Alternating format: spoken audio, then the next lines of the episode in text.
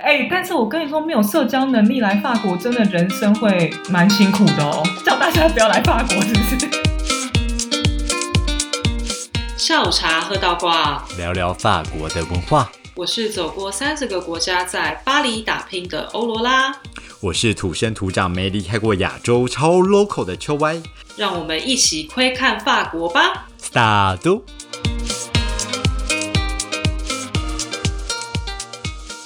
绿，大家好，哎，你知道我这礼拜啊去做了 COVID 检测，你真的去做了？对为了出去旅游这件事情，你去做 COVID 检测没有我们封城，不能去旅游啦。哦？那你去做干嘛？我就是因为这礼拜，因为现在季节交替嘛，所以有的时候就忽冷忽热的，我就开始有一些感冒的症状，就头痛的很奇怪，因为我就是右下角那个地方啊，就会开始有事没事就是抽一下抽一下抽一下，然后之后呢就开始流鼻涕、鼻塞，然后有一点喉咙痛的症状，然后我想说怎么办？怎么办？这该不会是 COVID 了吧？你知道我们现在一天几例吗？不知道一两万啊？我们现在一天五万例耶，是不是中奖几率很高？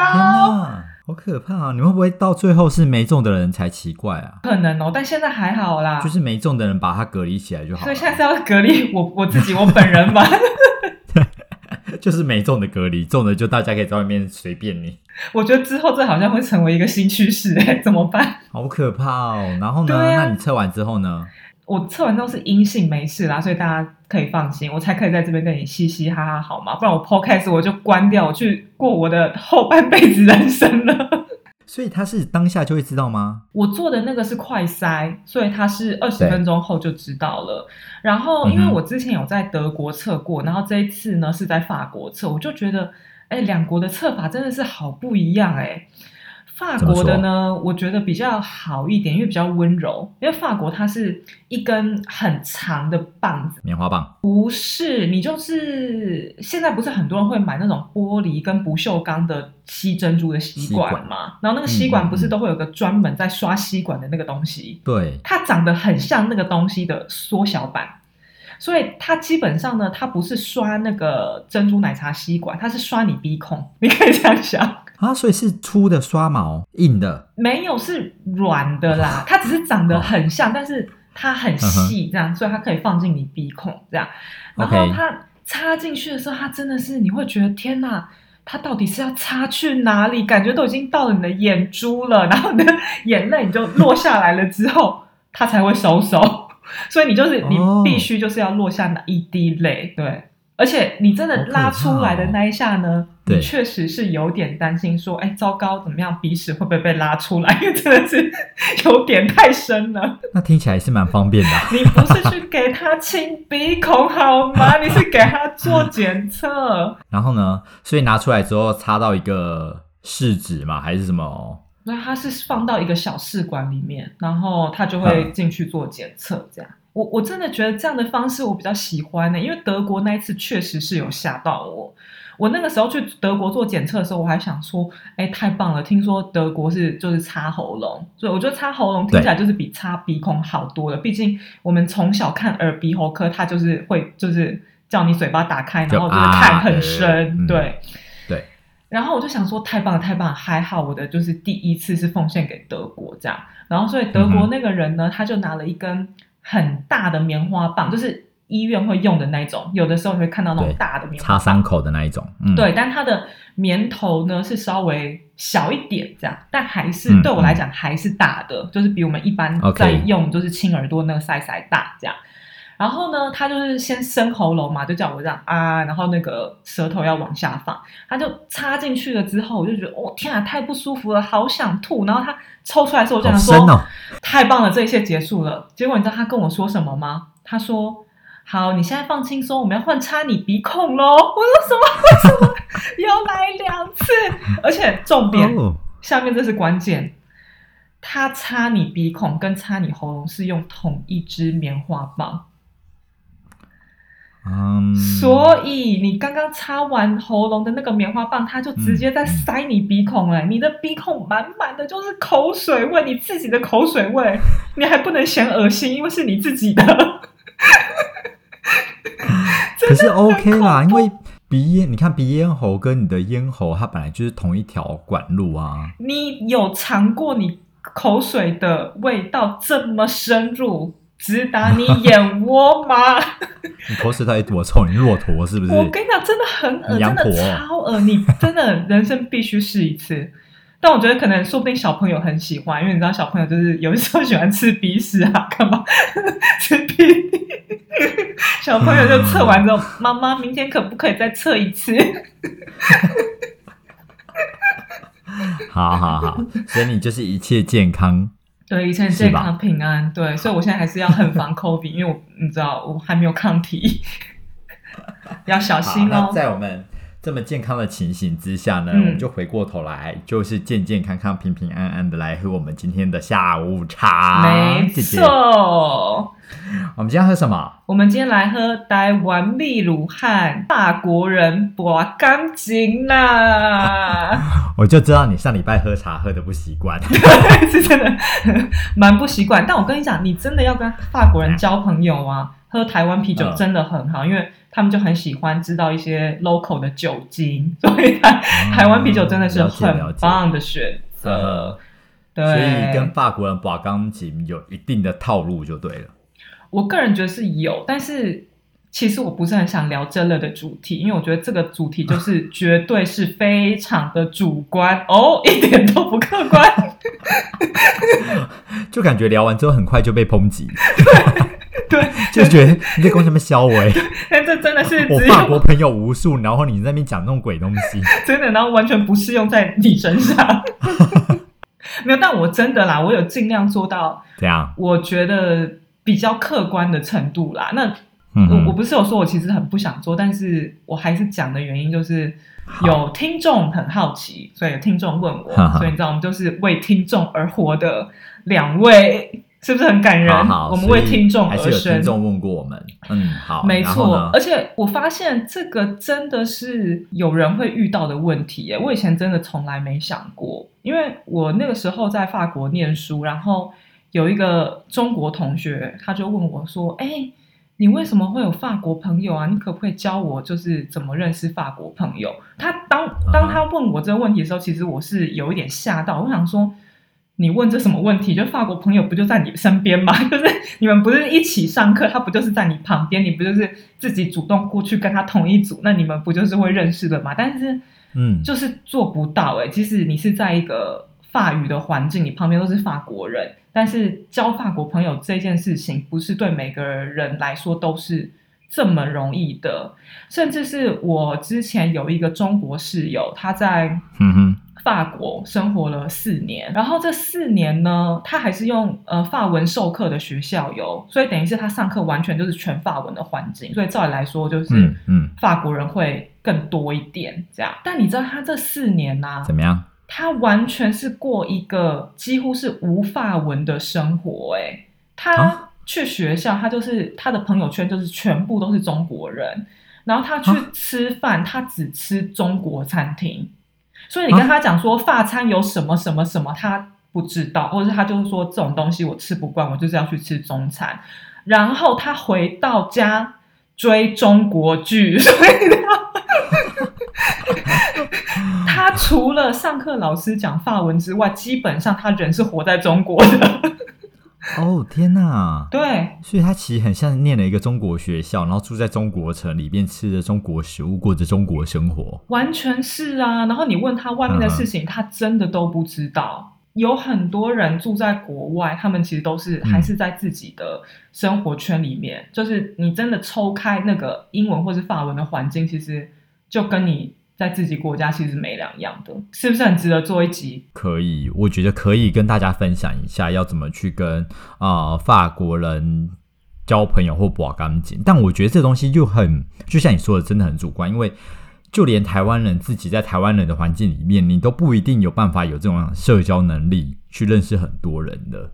对，没错。但是这种东西，我觉得它有点牵涉到文化的不同啦。所以就比方说外国人一定也会很好奇说，好，那他来台湾是怎么样打入台湾的人生活？哎嗯，这个其实我们也是可以做一集耶，因为我确实有法国朋友有这些 遇到这些困难，但是其实你只要抓到一些他们的习惯或是文化的共通点，其实确实会有帮助的。对，所以今天跟大家讲一个大方向啦，好不好？还是可以参考一下。对我们开始交战守则。对，然后我自己呢，统整出来呢，基本上是有三大守则，就是比较广泛嗯哼，这样。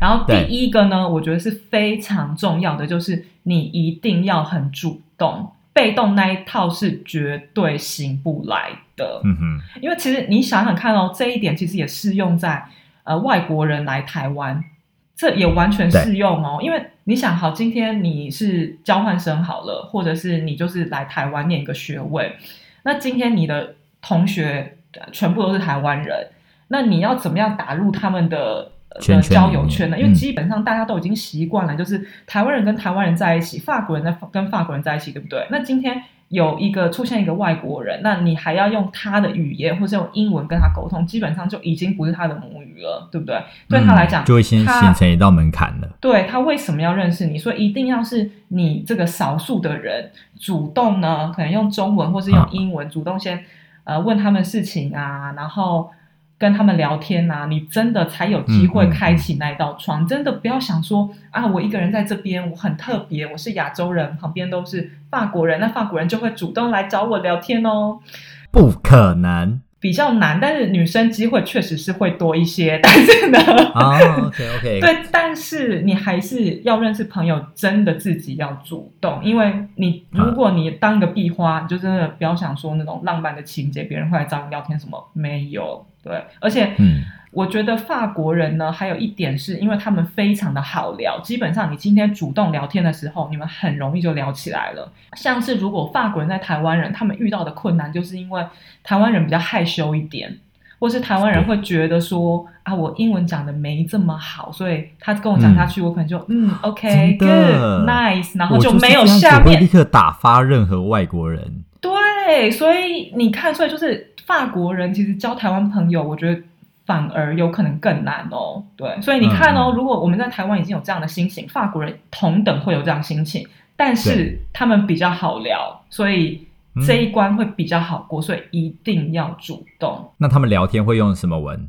英文其实也可以。你还是要看你在的地区跟你所在的场合啦。哦对，因为我那个时候在哦法国你之前有，说过那样。对啊，我在法国念书的时候，因为是英文的学程嘛，就是我们学校的呃课程有大概差不多百分之八十是用英文授课，所以基本上在那里的法国人英文都会非常的好，英文沟通就不会有问题。对，但当然，你你如果去到一个都是全法语的环境或什么的，那你你嗯就比较难。即使你讲英文，别人不讲英文，那就真的很难了啦。对，但是嗯基本上你了解了解主动啊，或是你讲一些破破的法文，其实都 OK。就关键是至少跨出第一步。没错，你要主动，然后不要一直跟自己国家人在一起，这样，那你就可能就比较难踏出那一步。这样，对，这是第一好个好，所以当你今天在外面，然后你的国家的人要来靠近你，跟你聊天的时候，你就跟他说：“Sorry, I can't speak Chinese。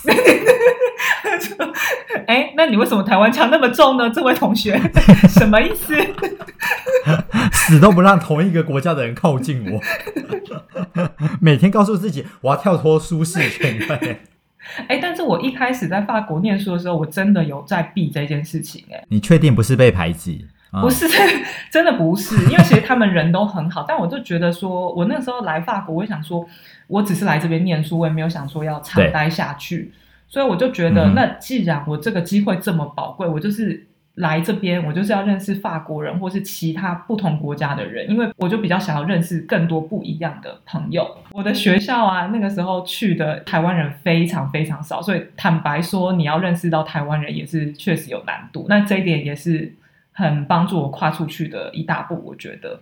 哦，那很好，嗯，对啊，不错吧？好。嗯所以第一点就是要主动。然后第二点呢，就是一定要非常能聊。圣诞节的时候，我们阿贝吼，你可能阿贝吼对就是可能两三个小时，然后圣诞节你就过一直讲话，讲六个小时的无电视的聊天，怎么样？这一点很难吗？我觉得不是每个人都这么容易啊，因为很多人就是句号王。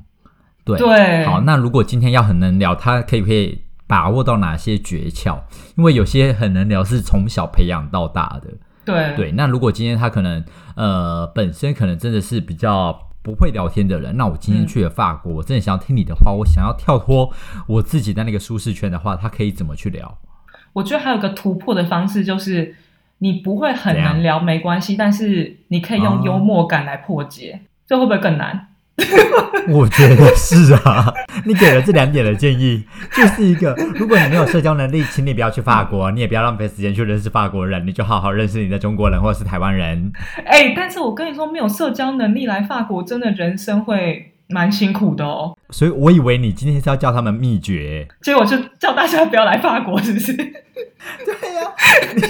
我真的觉得你是一个很如实在反映法国情境的人，你很棒。那我觉得好，那我有第三招，就是你要有可以吓死他们的绝招。好，怎么做？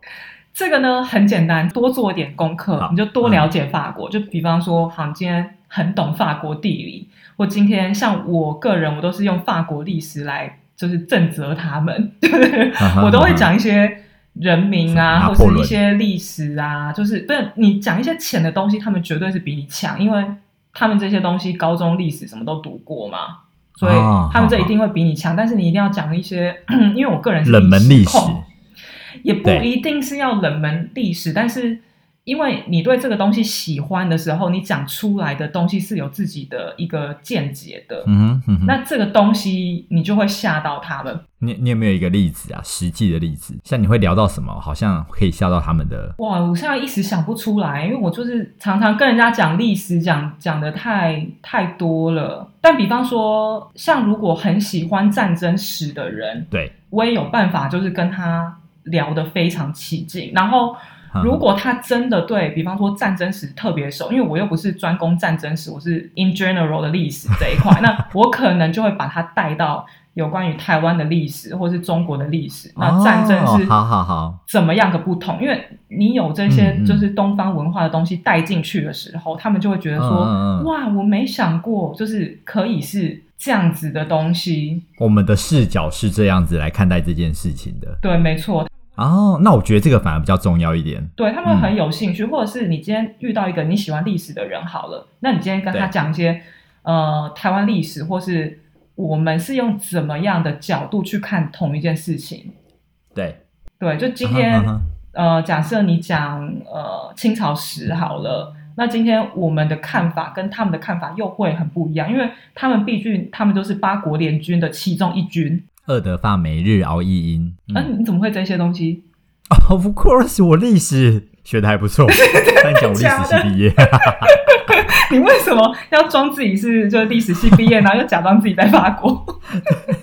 好 好好，然后呢？你知道，就是不同国家的人撰写一段历史，他们用自己的角度去写的时候是不一样的，所以他就会很好奇其他人角度。对，好，所以历史切入是一个方式。那有没有更现代化一点的？有。你说来。但是你这个也是要很看情节，因为法国很多人喜欢 cosplay，啊，法国哎、他们都有就是 cosplay 的聚会，而且你知道，因为法国人的 cosplay，因为他们本来就是五官比较深邃，所以他们如果办一些日本动漫的时候，坦白说会更容易撑得起来。哦，对不对？因为他们鼻子就挺嘛，然后就是眼睛就大，就是双眼皮，所以长得就比较容易像日本动漫里面的角色。所以他们如果去扮什么鲁夫啊、索隆啊、娜美，都会很合情合理这样。当然你还是要看个人条件，但我觉得会比较容易，相对来讲会比较容易啊。呵呵，特别是你问到一些喜欢东方文化的人，他们可能自己就是你知道是有在玩 cosplay 的人，呵呵呵呵。他可是他们是会跟大家一起玩的吗？还是自己在家里玩？他们自己在家里玩是什么意思啊？你说自己换完衣服，然后拍个照之后就结束，就是猜。还是直播？没有会会有那个聚会啊，你知道，我前几天就去赏樱，然后就有看到一群法国人，他们就穿那个日本的和服啊、浴衣什么的对，对，你知道这个东西就哦是会无所不在，所以这也是一个话题性的东西。对，但是因为你知道，就是也没有这么多人 cosplay，就毕竟它还算是一对个稍微小众。另外一个那还可以聊什么？很大众的，就是如果你想要跟年轻人交朋友，你可以聊韩国明星，韩国明星他们也在迷。很迷，而且像什么就 BTS 啊、Blackpink 啊这一些，哼哼，超级红。你知道，你去 China Town 啊，有一些小店家，他们就像你知道台湾以前有乌龙院，嗯。你知道乌龙院吗？乌龙院。乌龙院它就是专门在卖一些明星海报，但是我们那个年代，所以就是一些什么港星啊、台湾明星啊之类的，哦然后就是那种小懂卡。然后我跟你讲，在巴黎你找得到这样的店，然后里面全部都是韩国明星哦，包括那个海报，然后周边商品，哈，很惊人。而且进去的人，他就是长得就是你知道，就是真的是不是，就是法国人的样子。当然会有一些亚哦裔，但是有一些你就是真的看出来是没有混到任何亚洲血统的法国人。所以聊韩星也是一个你要嗯跟年轻人交朋友很简单的方式。对，天哪，韩国人的娱乐文化真的很屌诶，他们的娱乐版图。没错，对。那如果啊，你不喜欢历史，不喜欢 cosplay，你对韩星也没兴趣，还有一个可以吓死他们的方式就是怎么样？打破他们的刻板印象。怎么说？怎么说？就比方说，他们会觉得亚洲人可能比较不能喝，你只要能喝，然后你喝的时间可以很长，因为你知道嗯喝酒你也会帮助自己放松，你话就会开始变多，通常是这样啦。对，所以基本上你很能喝，他们就觉得哎不错哟。然后再进阶呢，就是如果你人在台湾的话，你就跟法国人说，哎，我们一起去吃 cheese，这个一定百发百中。真的假的？这个这个很有，用。气死怎么了吗？我跟你讲，就像你今天在另外一个国家呀，你就会很想念台湾的家乡菜，所以我就会三不五时，我就会想要吃一下芋头酥啊，想要吃一下萝卜粉啊，嗯嗯对不对？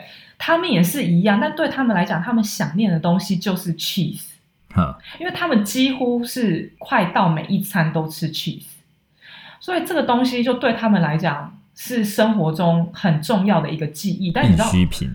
对，台湾的 cheese 又不是他们吃的那种 cheese，像像台湾我们最常吃的 cheese 就是早餐店，就是汉堡三明治里面的那种美、哦美国一片一片的，嗯嗯嗯，因为基本上他们不吃那种，所以他们要吃的 cheese 呢是很特定的，像有一些呃百货公司里面的超市。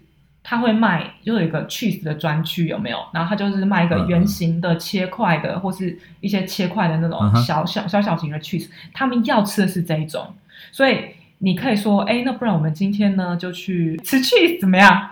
跟一定中，然后他会觉得说，你怎么这么懂我？我懂。哎、我朋友就这样哦，他来法国交换的时候，然后他们就一群法国交换生，就约莫十个人，他们就相约去嗯一零一，因为他们说不知道是一零一还是其他栋百货里面有有卖 cheese 的地方，然后他们就一起去买那个 cheese，很多种，因为十个人你可以吃很多种。买出来之后，他们就在露天的地方，就在在在广场开始就是切 cheese 在那边吃面吃 cheese，cheese。不亦乐乎。好好好，所以之后如果要跟法国人当朋友，就约他去吃 cheese。这一招其实最直接。嗯对，很不幸你不爱 cheese 的话，也有一个方式，就是你也可以去找他吃可颂。可颂是比较多人可以接受吧，对不对？可可颂就像八什么八月糖那一种嘛，有各式各样口味的可颂。哎，干，这就是要小心的地方，嗯，绝对不能买那一种。就你不能买很单，纯的可颂，对你不能买，就是可颂剖开啊，里面有夹水果啊、红豆这种，啊不行。他们一看到就会说：“哪里？明明就是法国人讲日文。”他们就会不知道为什么你要把他们就是放进这么神圣的可颂里面，可颂就应该是什么都没有，它就应该是可颂。啊好好对，但你你要挑一下啦，就是可能。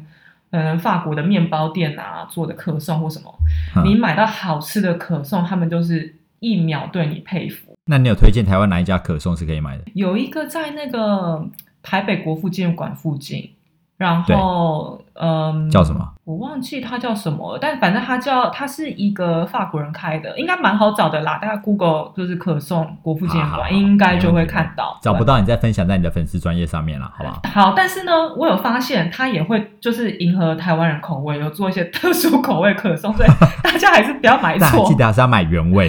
原味就好，对不对？所以刚刚三个守则有有没有记起来？要主动，然后基本上你要很能聊，不能聊你就用幽默感来破解。如果幽默感你也没有，拜托你就是有一个吓死他们的绝招好吗？OK OK，好，对啊，有个加分题啦，加分题怎。样怎样？如果你喜欢足球的话，基本上你大概也是就是打遍天下无敌手。对男生啊，但我觉得在台湾应该真的相对少，因为台湾足球这个领域，我觉得应该是真的相对 weak，比较少人在讨论。好像也是，而且因为像我以前对啊哎、其实我国中的时候我就有开始看足球，但是我看就是看世足杯，我不会看一般的，就是他们欧洲哦欧、洲里面在打的那种。所以你就从国中开始就崇洋媚外啊，我不能看然亚洲实现队，梦想。我才不相信你看亚洲队，亚洲队有谁？你跟我说，随便讲一个。sorry，我真的不认识。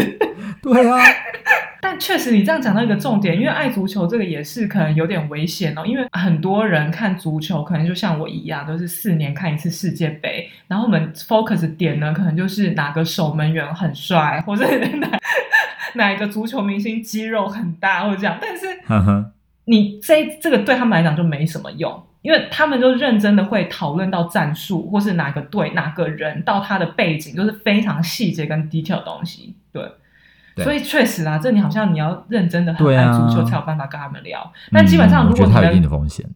你能看足球的话，基本上就比较容易打入他们，因为他们真的很迷、很疯、很疯足球。对 OK，程度可能有超过我们看棒球这样的程度。如果我们真的很积极的去交了这些朋友，那嗯我们有没有什么东西要特别注意？就是你虽然很积极的搭讪别人了，啊，不对，算搭讪吗？好，就交朋友好了。对你有没有什么东西要特别留意的？啊，我知道有一个，就是大家要记得哦，就是交朋友就是交朋友，你不要朋友还没交到就先被对方电晕。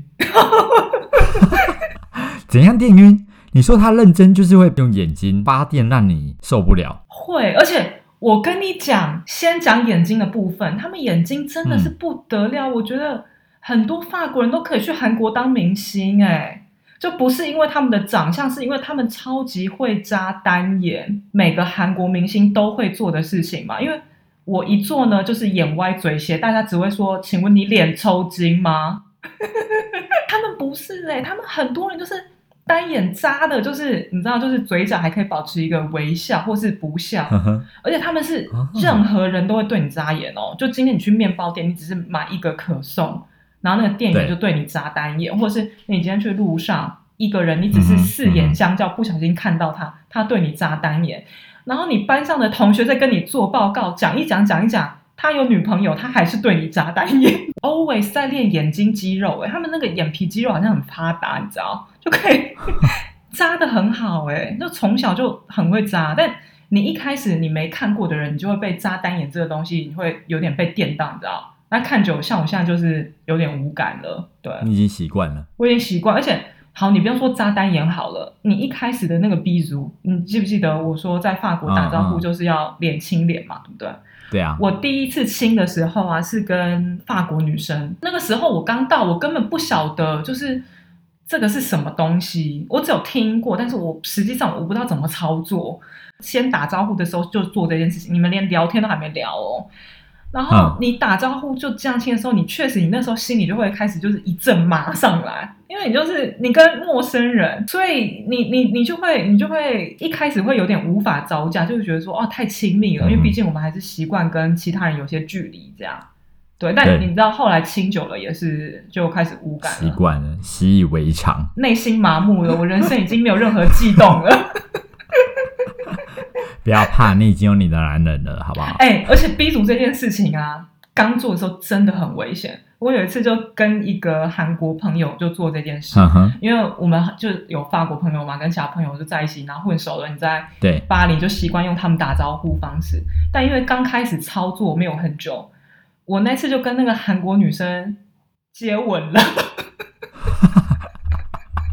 我就是 因为你知道。嗯你好，你一开始来，你要先从右边还左边，然后你们如果没瞧好，对不对？你们没瞧好，然后你们脸脸对脸，一开始碰脸了之后，你要瞧到另一侧，你那个距离没拿捏好，你就不小心接吻了。所以，如果你今天遇到一个你很心仪的对象，或是真的想要跟他嘴碰嘴的对象，你就是故意逼足的时候跟他，诶，来个突然反转弯，然后就是嘴对嘴，会被打吗？明明就已经左边滑过去了，那还硬要在右边滑回来，这会不会太明显？好方便哦。哎、不过我刚刚确实哎、如果外国人是不是可以用这个方式？因为你就不是法国人，你不会逼足，然后你就不小心、滑过去的时候很就、啊。不小心接吻了，然后说不定你就是用这个方式已经接吻一百次。你为什么要默默把交友又把它聊回去搭讪那一种？真的是哦，每次跟你聊都会聊很歪耶，真的是太危险，太危险。但我觉得啊，就算今天讲了这么多东西，跟嗯。跟刚刚那个奇怪的 B 组的搭讪冒险的分享，对对对对，如果交友不慎，真的不要找我们了，好不好？今天这集保证主观，绝对不客观，但其实还是很实用，好吗？哎，我刚刚讲那三个很实用，哎，你再说一次，那三个是什么？就是你要主动，然后很能聊天，然后要有一个可以惊艳他们的绝招就你个人的专长的部分。对，因为这个东西不只是法国人吧，你用在其他国家身上都还算是适用啊，对不对？对吗？没问题。对，所以拜托，不管今天的内容实不实用，你就是在 Apple Podcast 的那个地方直接帮我们打五颗星好吗？然后也拜托，请大家留言哦。如果呢，你有其他的交友成功方式，或是交友不慎的方式，也欢迎你可以分享到我们的 IG 或 Facebook，我们在留言里面都有我们的粉砖名称哦。所以我们下周见。